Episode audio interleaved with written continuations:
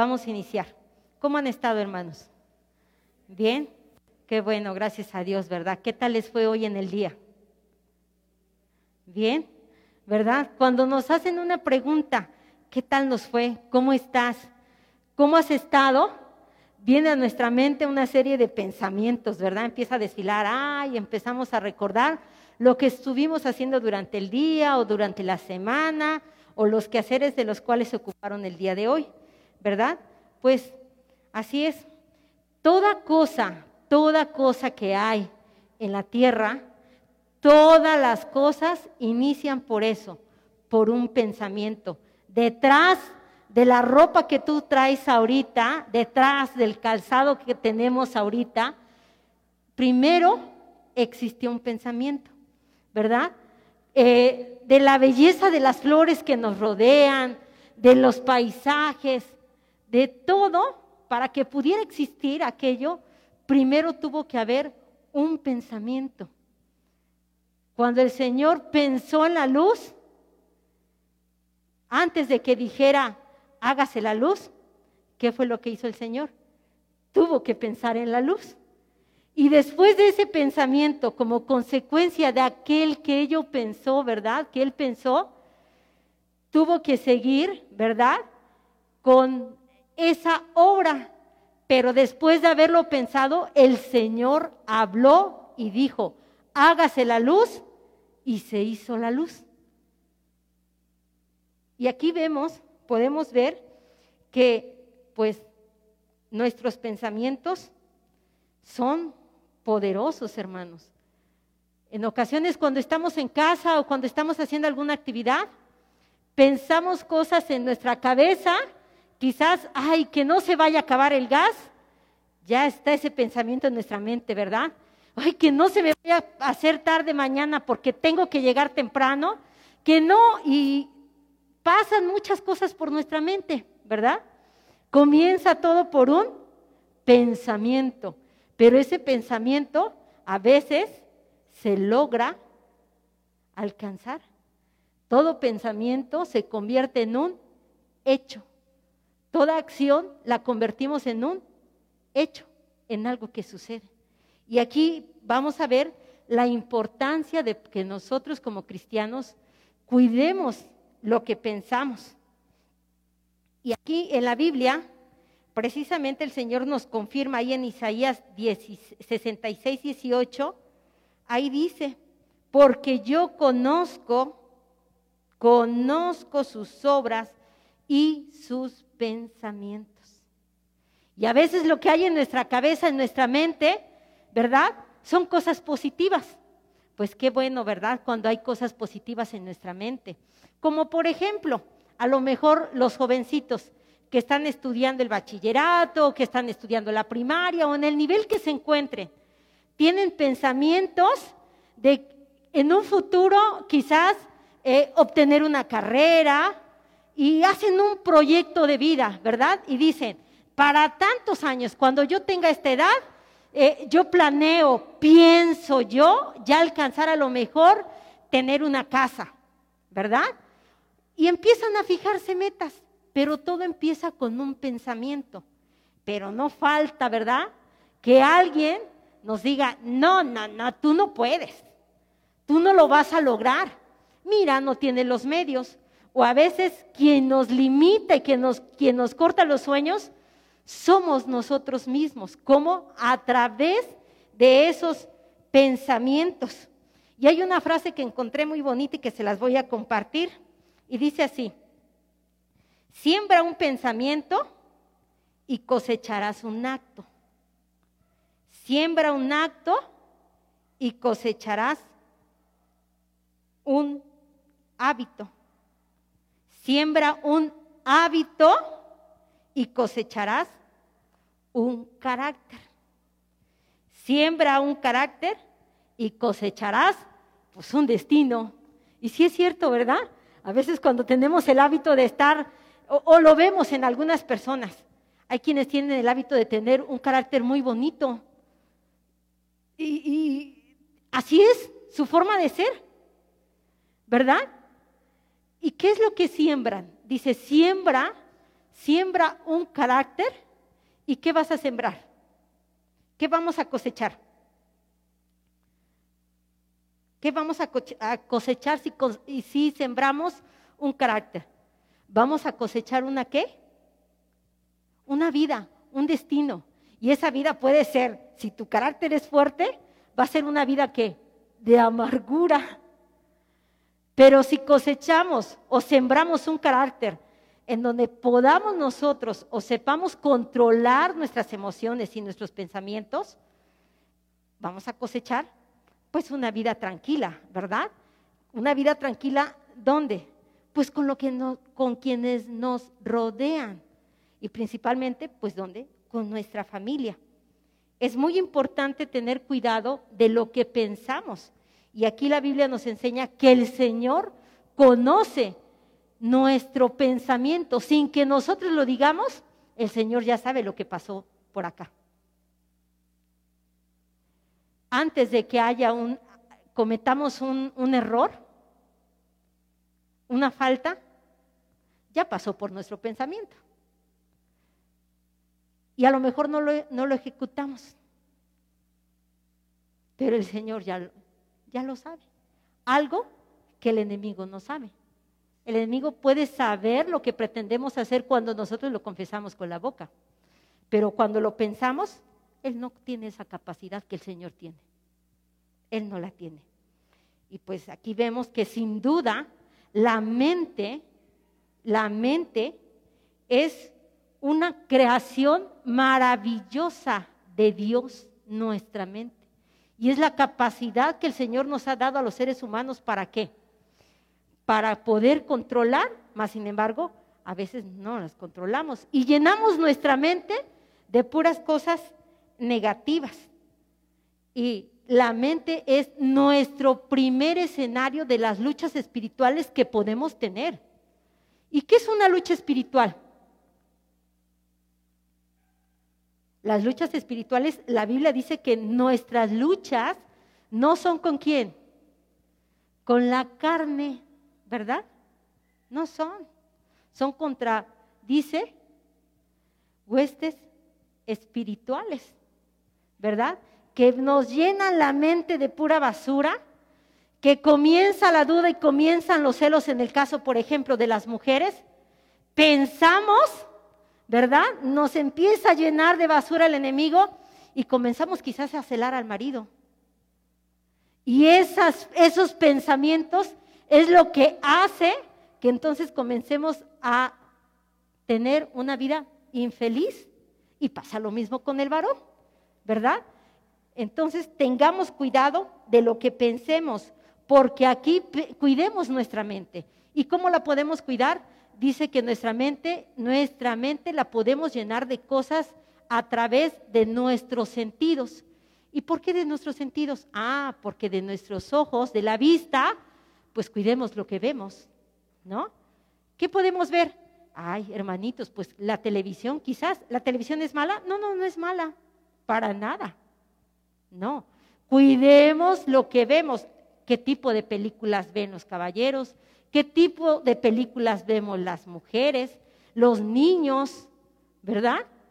Debemos de ser sabios en, en elegir lo que escuchamos, lo que escuchamos y lo que vemos. ¿verdad? Porque entonces comienza a llenar nuestra mente de basura. Y eso pues no le agrada al Señor porque a lo mejor no lo pensamos, no lo decimos, pero hay cosas que pensamos. Vemos aquí en segunda de Corintios 4, 4, dice ahí, ya está aquí en la pantalla, dice, en los cuales los días en los cuales el Dios de este siglo cegó el entendimiento de los incrédulos, para que no les resplandezca la luz del Evangelio de la gloria de Cristo, el cual es la imagen de Dios. Dice aquí una partecita, en los cuales el Dios de este siglo cegó el entendimiento de los incrédulos ¿Quiénes son los incrédulos? Pues aquellos que no tenemos temor de Dios, ¿verdad? Aquellos que pues no, no, no respetamos los mandamientos del Señor. ¿Y quién es el Dios de este siglo? En la Biblia y en la Escritura, Dios aparece escrito, el Dios de este siglo aparece escrito con letra minúscula. Y cuando encontramos escrito Dios con letra minúscula, ¿a qué se refiere? Hace referencia a pues los dioses creados por el hombre. Pero cuando más adelantito dice, Cristo dice aquí, eh, para que no les resplandezca la luz del Evangelio, de la gloria de Cristo, el cual es la imagen de Dios. Y Dios encontramos que ahí en esa partecita está escrito con letra mayúscula. ¿A qué se refiere? Pues a Dios Todopoderoso, al Dios de la creación. Y la gente allá afuera, o la gente que no tiene temor de Dios, eso es lo que hace, ¿verdad?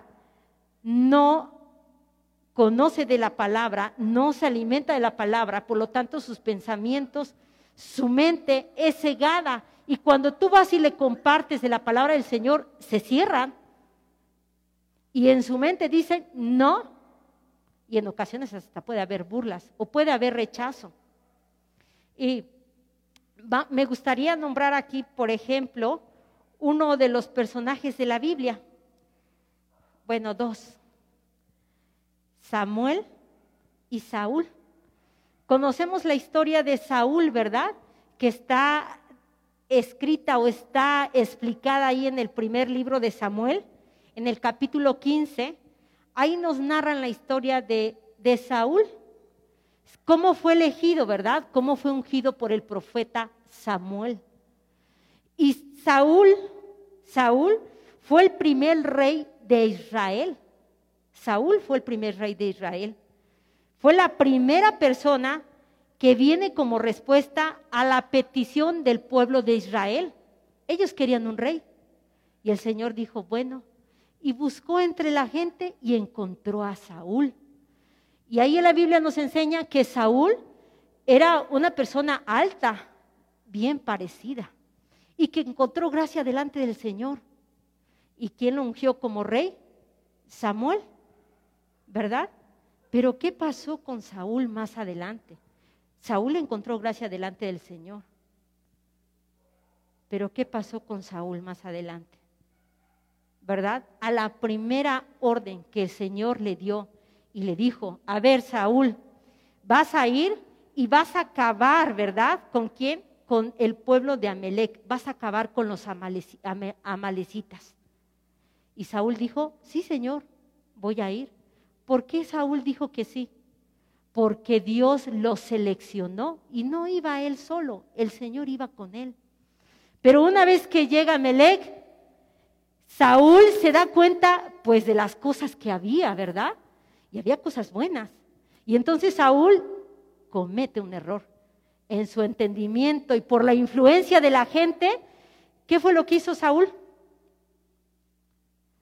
Saúl apartó de las mejores cosas y ya no cumplió con la indicación que Dios le había dado. Desobedeció, literalmente desobedeció al Señor Saúl. ¿Y qué sucedió con él? ¿Verdad? El profeta Samuel le dijo, Saúl, ¿qué has hecho? Y Samuel lloró. Samuel lloraba por Saúl le dolió lo que, ¿por qué lo había ungido? Por mandatos del Señor. Entonces, cuando Saúl le falla, desobedece al Señor, el Señor le manda a Samuel, Samuel, ve y entre los hijos de Isaí he encontrado gracia entre uno de ellos. Y pues ya sabemos que fue David. Y pasa el tiempo y pues bueno, Saúl perdió lo que el Señor le había dado. Pero, ¿cuál fue la debilidad de Saúl? El pensar, el que si no hacía lo que la gente le pedía, la gente lo iba a dejar solo o la gente se le podía levantar. Y él tuvo temor y prefirió desobedecer al Señor y obedeció a la gente por miedo a su rechazo. Pero las consecuencias las vivió Saúl. Toda, toda decisión que nosotros podamos tener, hermanos, cualquier decisión, sea buena o sea mala, vamos a vivir las consecuencias. Y Saúl vivió las consecuencias de, sus, de su desobediencia a Dios. Desobedeció al Señor. Y todo empezó porque él pensó. Todo empezó por un pensamiento. Por eso al inicio yo decía, todo, detrás de cualquier acción, primero hay un pensamiento. Hay personas que quizás cometen adulterio. ¿Y cómo empieza? Por un pensamiento, porque a lo mejor vieron pasar por ahí a alguien y dijeron y pensaron, ay, está muy guapo, ay, está bien musculoso, o está bien guapa, ¿verdad? Empezó por un pensamiento. Entonces, es importante que nosotros cuidemos lo que pensamos. Saúl, Samuel, en primera de Samuel capítulo 15, 17, encontramos que Samuel le dice a Saúl lo siguiente. Dice, aunque eras pequeño en tus propios ojos, ¿no has sido hecho jefe de las tribus de Israel? y Jehová te ha ungido como rey sobre Israel. Y de repente esas palabras se nos olvidan. Hermanos, hermanas, si estamos, si tú y yo estamos acá, no fue porque nosotros tomamos la decisión de estar acá, porque el Señor fue quien nos eligió, el Señor fue el quien nos apartó, el Señor nos reviste de poder y tenemos el poder de cumplir todo lo positivo que hay en nuestros pensamientos. A veces decimos, pero si yo soy o fui o soy de la peor persona, si yo soy esto, si yo no puedo esto, si yo no voy a lograr aquello, ¿cómo no? Sí podemos hacerlo. ¿Por qué? Porque el Señor nos los está diciendo. Que Él, así como a Samuel, lo ungió y le dice acá, Samuel le dice a Saúl, dice así, eh, aunque eras pequeño en tus propios ojos, él quizás Saúl no pensó que algún día iba a ocupar el lugar de rey, la autoridad que el Señor le había dado como rey. El Señor lo ungió. ¿Qué más quería Samuel? ¿Se imaginan qué haríamos nosotros si el Señor así literal nos dijera, hey, este, Alondra, ven que yo te voy a escoger y tú vas a señorear sobre este lugar. ¿Qué pasaría si, si, en estos tiempos nos hablara por nuestro nombre y nos dijera, hay dos cosas? No, sí, a nuestro pensamiento, sí Señor, yo puedo y lo voy a hacer porque tú me estás mandando. Pero también en nuestro pensamiento puede llegar, ay, ¿será que voy a poder? ¿Será que es Dios el que me está hablando? ¿Cómo podemos saber que Dios nos habla?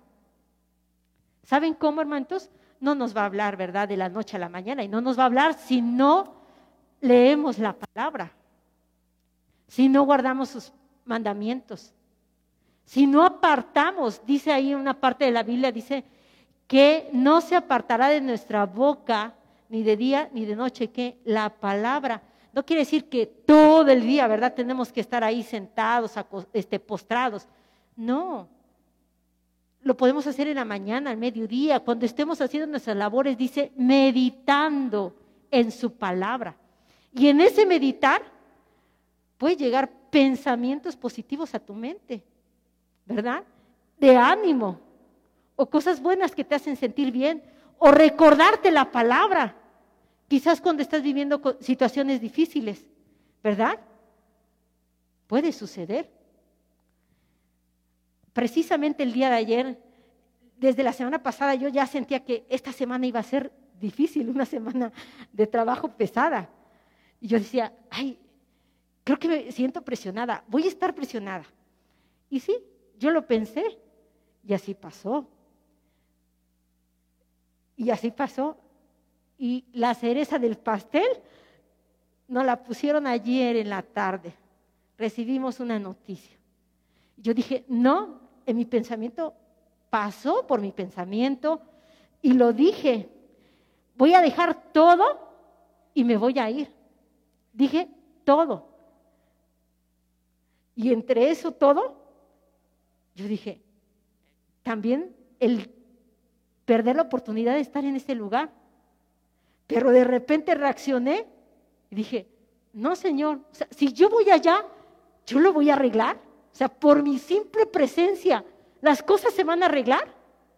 No se van a arreglar. Señor, tu palabra dice, ocúpate, ocúpate, no te preocupes, ocúpate de lo mío. Que el Señor se ocupa de lo nuestro. Yo dije, sí, Señor, tienes razón. Yo no voy a lograr nada. Tú vas a poner a gente, a gente que va a hacer las cosas mejor que yo. Tú vas a abrir puertas. Y así es. El Señor las abrió. Dije, Señor, no me voy a ir, aquí estoy.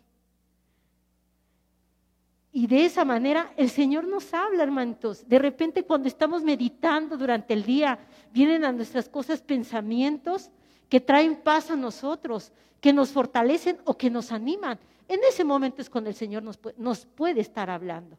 No necesitamos escuchar la voz audible como antes, ¿verdad? Que si el Señor les hablaba, como a Moisés. No.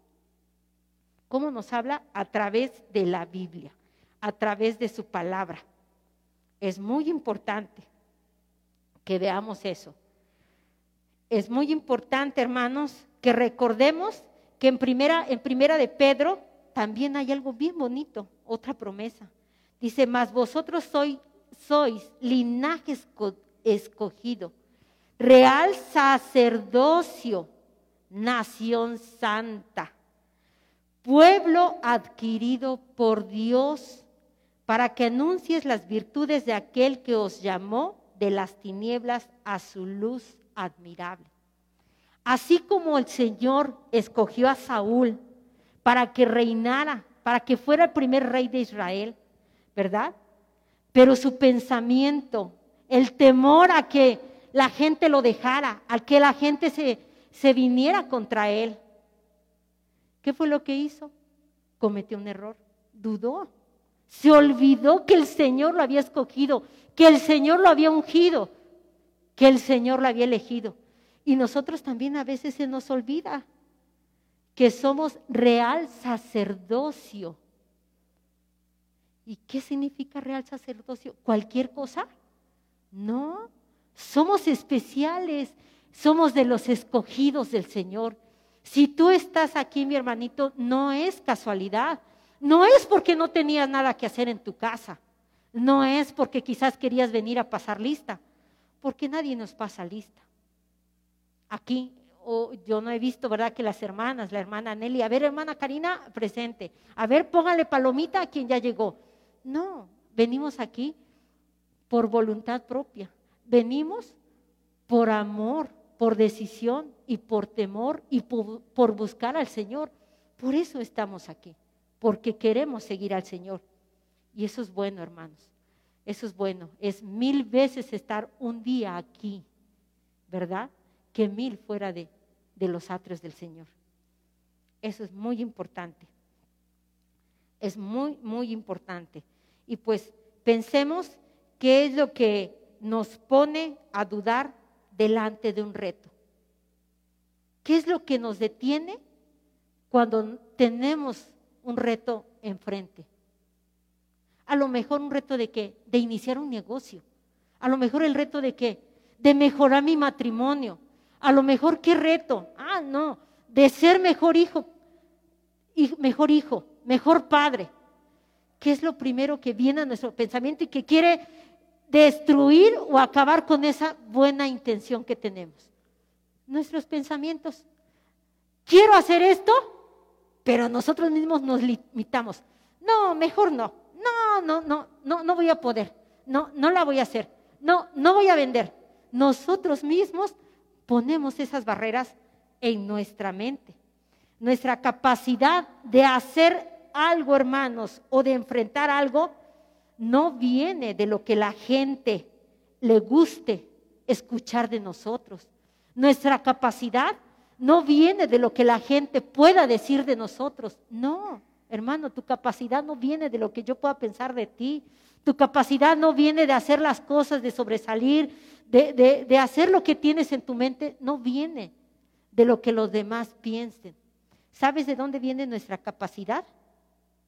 Nuestra capacidad viene de lo que Dios dice de ti, de mí y de todos. De ahí debemos determinar nuestra capacidad, no de lo que la gente piense, no de lo que nosotros pensemos. ¿Y qué va a pensar el hermano David? ¿Qué va a pensar Julanito? ¿Qué va? No, nuestra capacidad viene de lo que el Señor ya determinó para ti. Y el Señor determinó, ¿qué ha determinado? Dice su palabra, que su voluntad es que buena, agradable y perfecta, que sus pensamientos del Señor son de bien y no son de mal. Y de ahí debemos de tomar, debemos de cuidar nuestro pensamiento. Dios dice de ti, de mí, de nosotros, que Él está con nosotros siempre, siempre está con nosotros. ¿Por qué? Porque somos sus hijos. Mi hermano, ¿tú dejarías a tu, a tu hijo? A pesar de la situación en la que esté viviendo, ¿tú lo dejarías? No, somos los primeros que vamos, estamos ahí cuando tienen alguna necesidad. ¿verdad?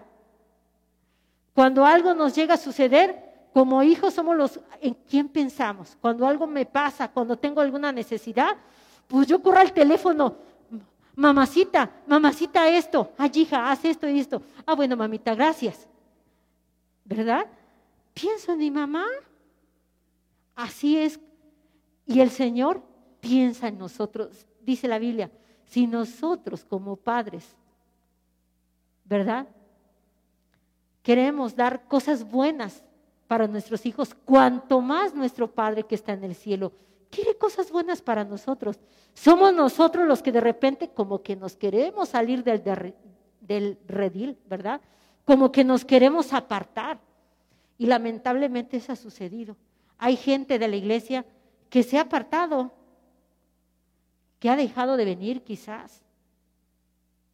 Quizás algunos han dejado de venir por alguna necesidad, pero escucha la palabra a través del celular, ¿verdad? Y eso es bueno, es bueno, hermanos. Gracias a Dios por los hermanos que se conectan en línea. Gracias a Dios, porque demuestran el interés que tienen al, al conocer, al saber, al buscar más del Señor. Pero es lamentable escuchar o ver cómo hay hermanos que se han apartado del Señor y sus caminos no son buenos. No son buenos. Entonces, tengamos cuidado de no apartarnos nunca del Señor, que en nuestro pensamiento, bueno, ni siquiera exista. No puedo decir que sea lo último que, se, que venga a tu mente, no, que eso nunca venga a nuestra mente. El que nunca nos apartemos del Señor. De lo contrario, busquemos, busquemos del Señor para que cuando vengan tiempos difíciles, estemos firmes y no nos caigamos. Eso es muy importante. Pero lamentablemente como cristianos, eh, a veces no nos gusta reconocer, ¿verdad? Que batallamos con los pensamientos negativos. A veces no nos gusta reconocer eso. Eso es la batalla de los cristianos. A veces no nos gusta. Pero la lucha es con pensamientos, eh, debería de ser, o nuestra lucha es con esos pensamientos que nos roban la paz. Ahí debería de ser nuestra lucha. Esos pensamientos que se pueden convertir en barreras o pensamientos negativos que se pueden convertir en fortalezas o que pueden ser más fuertes en nosotros y nos aparten. Y digan, no, pues ya para qué voy, ya la regué, ya hice esto, ya hice aquello. No, el diablo es acusador. Pero tenemos un Dios que nos justifica, tenemos a Jesús que nos justifica, que Él es nuestro juez. Obvio que tenemos que tener cuidado, ¿verdad?, de nuestras acciones y nuestros pensamientos para no cometerlos de manera continua. Debemos tener cuidado de eso, mucho cuidado. Ellos, esos pensamientos negativos nos limitan a no lograr lo que queremos. Aunque Dios eh, nos unge como real sacerdocio, como pueblo santo, como pueblo escogido. Hay que luchar contra esos pensamientos y tomar, recordar, Señor, yo soy tu hijo, yo soy de tus elegidos, yo soy un real sacerdocio, Señor, no soy cualquiera. Tú me vas a ayudar, tú me vas a librar. Los pensamientos, mis hermanos, son poderosos, son como, son como nuestros eh, limitantes, tanto positivos como negativos. ¿Y de qué es lo que llenamos nuestro corazón? ¿De qué llenamos nuestro corazón? ¿De qué lo llenamos?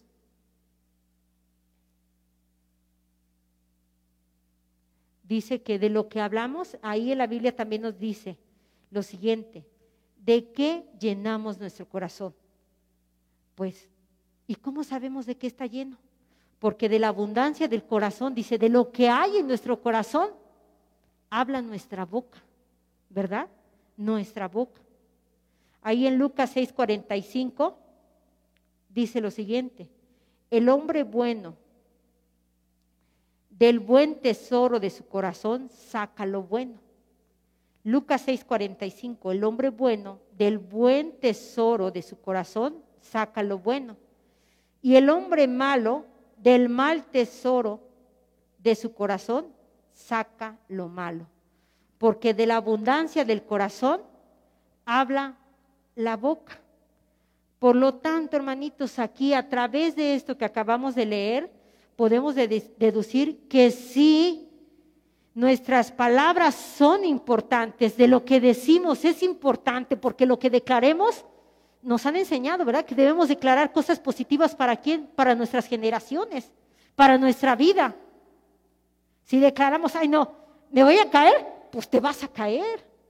No voy a poder, no vas a poder, hermano. Mi hijo es este un burrito, pues así, con esa mentalidad se va a quedar el hijo, ¿verdad? Y quizás vamos a lograr que nuestro hijo diga, no puedo, no puedo, ¿verdad?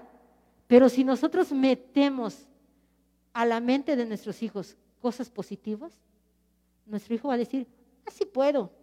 Y les damos ese, esa fuerza, ese valor. Así como nosotros debemos declarar cosas positivas para nuestros hijos, cosas buenas, no maldiciones, el Señor así lo hace con nosotros, con mucho más razón el Señor lo hace con nosotros, el Señor lo hace contigo. Entonces, si nuestros, nuestros, nuestras palabras son importantes, nuestros pensamientos son mucho mejor y nuestros pensamientos no van a ser mejor si no los cultivamos con la lectura, con la palabra la invitación, hermanos, es que tengamos que leer la Biblia. Que de aquí es donde nosotros vamos a empezar a quitar, a limpiar cosas malas que hay en nosotros a través de la lectura de la palabra. Y pues como cristianos debemos tomar en cuenta aspectos fundamentales todos los días, todos los días para poder evitar esos pensamientos negativos que sin duda sí vienen a nuestra mente. Todos los días vienen pensamientos negativos a nuestra mente, pero hay una forma de contrarrestarlos. Y más adelante los vamos a, vamos a ver cómo podemos contrarrestar estos pensamientos negativos. Pero uno de los aspectos fundamentales para poder contrarrestar esos pensamientos negativos es uno, confiar en Dios con perseverancia. Y podemos ver ahí en Isaías 4:7. Dice, confiar ¿verdad? En Dios con perseverancia y vemos aquí Isaías, Isaías 26, 3, perdón hermano Juan, Isaías 26, 3, dice acá, tú guardarás en completa paz aquel cuyo pensamiento en ti persevera, porque en ti ha confiado. Esto lo podemos declarar por las mañanas cuando nos levantamos. Señor, ¿cómo puedo confiar en ti? Quiero confiar en ti. Repitamos los textos. Vamos a aprender los textos. Si vienen cosas negativas a tu mente, pues eso dilo. Señor, tu palabra dice que tú guardarás en completa paz a aquel cuyo pensamiento en ti persevera. Señor, yo declaro esa palabra para mi vida, declaro esa palabra para mi mente. Todo pensamiento negativo lo echo fuera en el nombre de Jesús. Eso es muy importante. Otro de los aspectos fundamentales que yo les quiero compartir es que siempre será determinante ocupar la mente en cosas correctas. Vamos a ocupar nuestra mente en cosas correctas, como cuáles, pues escuchar música, ¿verdad? Alabar al Señor, leer la palabra, orar, pasar tiempo con nuestros hijos, platicar, ¿verdad? Por aquí a lo mejor alguien me queda mirando y pasar tiempo sí pasamos tiempo, pero yo creo que ellos quisieran estar todos los días ahí, ¿verdad? Viendo la televisión juntos. No se puede, no se puede estar todo el tiempo haciendo una sola actividad. Muy bien. La siguiente, y ahí en Filipenses, en Filipenses 4, 8 dice acá, y la paz de Dios que os sobrepasa todo entendimiento, guardará vuestros corazones y vuestros, y vuestros pensamientos en Cristo Jesús. Es otra otro de los textos que podemos aprendernos de memoria, ¿verdad? Que los podemos recitar, declararlos, ¿verdad? Confesar todos los días. Debemos tener en cuenta que lo que, lo que Dios le dijo a Josué, ¿qué le dijo Dios a Josué? Que nunca, ¿verdad? Que nunca se apartara de su boca este libro de la ley, sino que de día y de noche meditara en él. Hay que tomar en cuenta eso, mis hermanitos. Y pues bueno, cada día vamos a declarar también en oración y establecer la victoria en Cristo Jesús sobre los pensamientos en nuestra mente. ¿Y dónde podemos encontrar eso? Ah, bueno, buscamos Primera de Corintios 2:16 y ahí nos dice, ahí dice Primera de Corintios 2:16, porque dice acá, porque ¿Quién conoció la mente del Señor? ¿Quién la instruiría? Mas nosotros tenemos la mente de Cristo. ¿Qué tenemos, hermano? La mente de Cristo.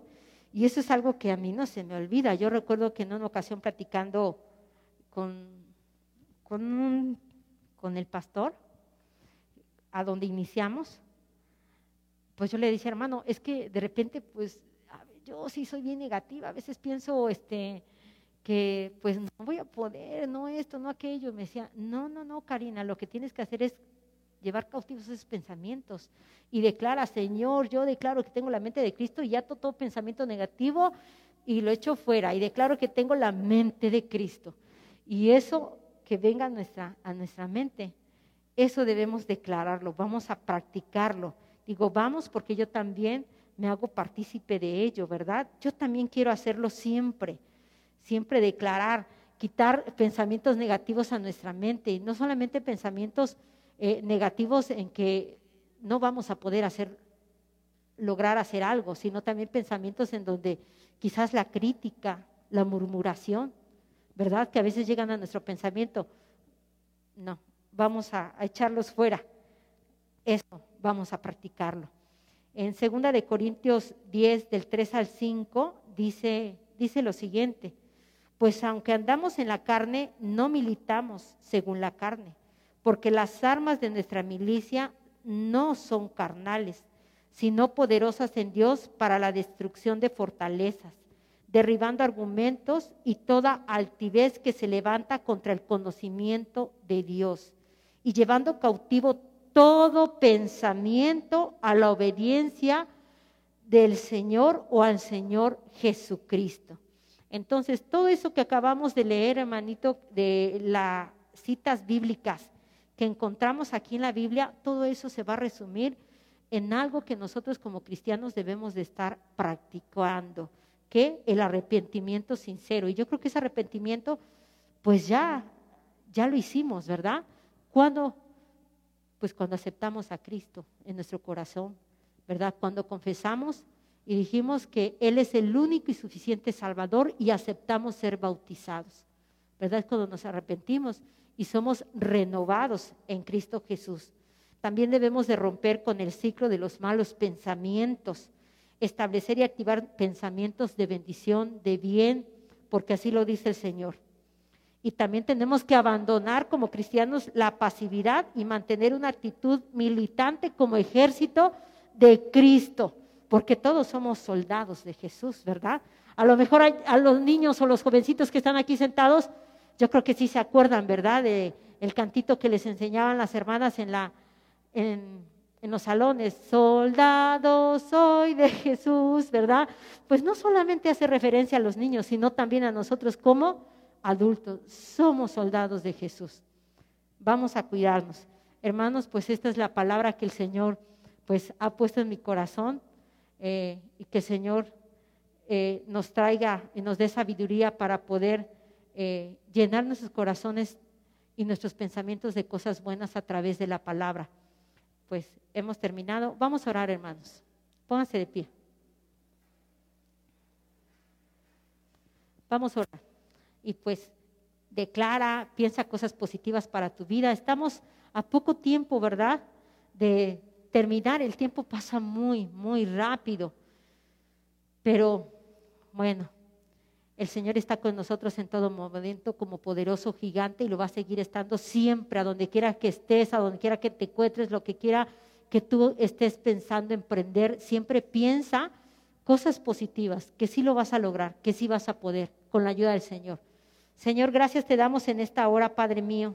Te agradezco, Padre Santo, por haberme utilizado, Padre Santo, por habernos puesto la mirada a cada uno de nosotros y habernos escogido como pueblo santo, Señor, como tus hijos, Padre mío.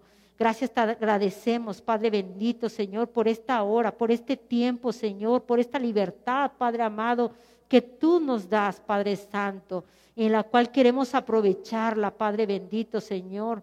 Sabemos que hay lugares en donde Quizás ya no hay libertad de compartir tu palabra, mi Dios, y nosotros tenemos y gozamos de esa libertad, Padre Santo. Yo te pido en el nombre de Jesús que tú nos abraces, Padre bendito, que tú derrames de tus bendiciones, que pongas en nosotros paz, Padre Santo, que pongas buenos pensamientos, Padre bendito, y que haya en nosotros, Señor, en cada uno de tus hijos el querer y el hacer las cosas que a ti te agradan, amantísimo Dios poderoso. Gracias te damos, Señor. Te agradezco por la vida de cada uno de mis hermanos que están aquí, Padre amado. Y también por la vida de cada uno de mis hermanos, Señor, que no están, Padre Santo, pero tú sabes los motivos por los cuales no están. Tú lo sabes, mi Dios. Te pedimos también, Señor, que tú te glorifiques en ellos, que tú los guardes, Padre bendito, que tú los bendigas en donde quiera que ellos se encuentren, Padre amado. Gracias te doy, mi Dios maravilloso, en el nombre de Jesús. Gracias, bendito Dios. Amén.